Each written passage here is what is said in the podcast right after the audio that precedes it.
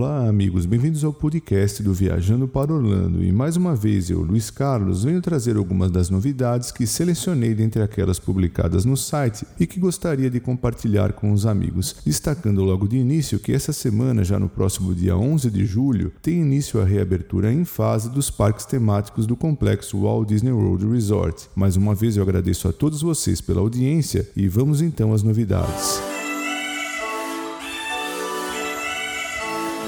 E restando apenas alguns dias para a reabertura dos parques temáticos do complexo Walt Disney World Resort, a Disney divulgou um vídeo muito interessante a respeito do retorno dos cast members ao complexo e o início do seu treinamento, já que agora em todos os parques haverá redução da capacidade, verificações de temperatura para os visitantes entrarem, aumento da limpeza e desinfecção, especialmente nas áreas de tráfego intenso, ajustes nas experiências para acomodar o distanciamento físico exigência da utilização de coberturas faciais para visitantes de dois anos ou mais, enfim, muitas providências que os cast members estão tomando ciência para que possam adotar quando do retorno dos visitantes. No próximo dia 11 de julho reabrirão os parques Magic Kingdom e Disney's Animal Kingdom, e no dia 15 de julho os parques Epcot e Disney's Hollywood Studios.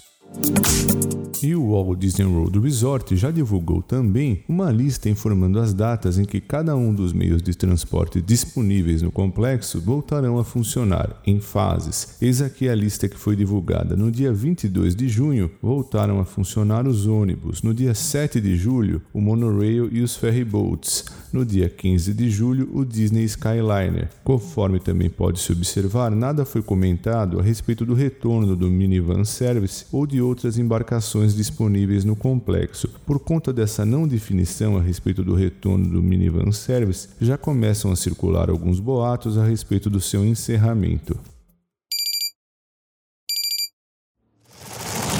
We need no strike that. I need your help.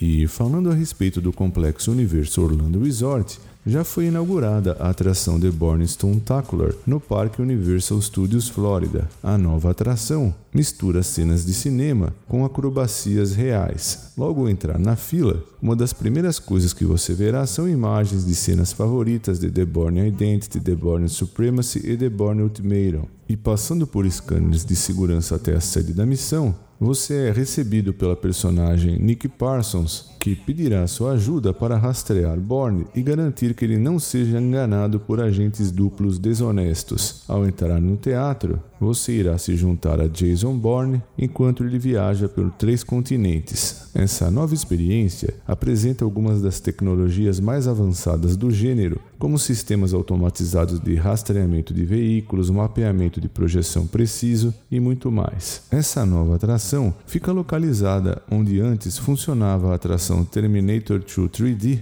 que foi encerrada definitivamente.